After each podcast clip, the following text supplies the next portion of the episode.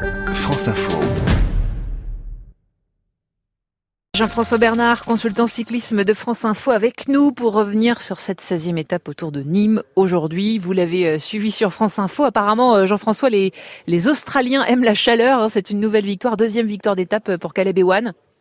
Tout à fait. Je pense que Caleb Ewan va chercher une deuxième victoire. On sait que c'est un des coureurs les plus rapides sur euh, ce Tour de France. On l'a vu et aujourd'hui, il n'a pas fait de détails, surtout qu'il était emmené par euh, aucun de ses coéquipiers, mais il a fait un final assez euh, assez incroyable. Il a débouché de nulle part pour aller coiffer, on va dire, Viviani sur la ligne. Euh, Julien Alaphilippe, lui, il a résisté. Ce qu'il a fait une bonne course. En tout cas, il reste en jaune. hein.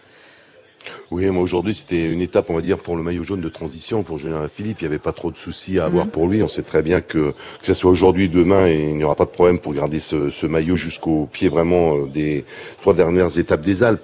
Euh, il est comme tout le monde, il est fatigué. Aujourd'hui, on a eu en plus quand même une moyenne de 44 euh, pratiquement Ouais. toute la journée. Donc euh, pour une, une étape, on va dire, de transition, ça roulait quand même très vite et surtout la chaleur. Oui, on a vu euh, Geraint Thomas euh, chuter encore une fois. Est-ce que c'est inquiétant pour la suite, pour le Britannique?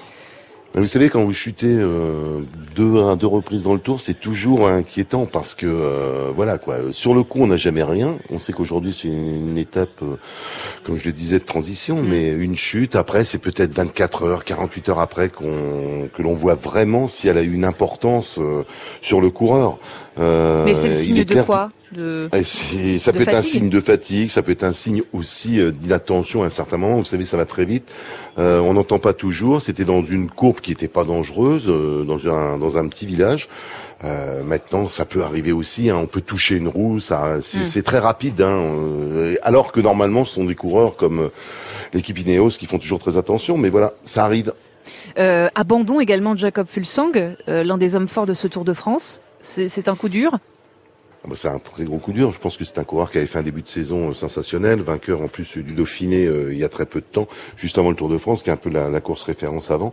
Et on n'a pas trop su vraiment euh, comment s'est passée cette chute. On l'a simplement vu euh, rapidement euh, poser son casque. Et à partir du moment où on pose son casque, euh, c'est que voilà, on repart pas tout de suite, donc on n'a pratiquement aucune chance de rentrer dans le peloton.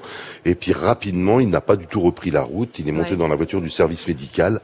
Euh, je pense qu'on en saura un peu plus plus tard parce que Mm. là on n'avait pas vraiment d'informations. Personne nous a vraiment parlé à l'arrivée, que ce soit les directeurs sportifs euh, de l'équipe.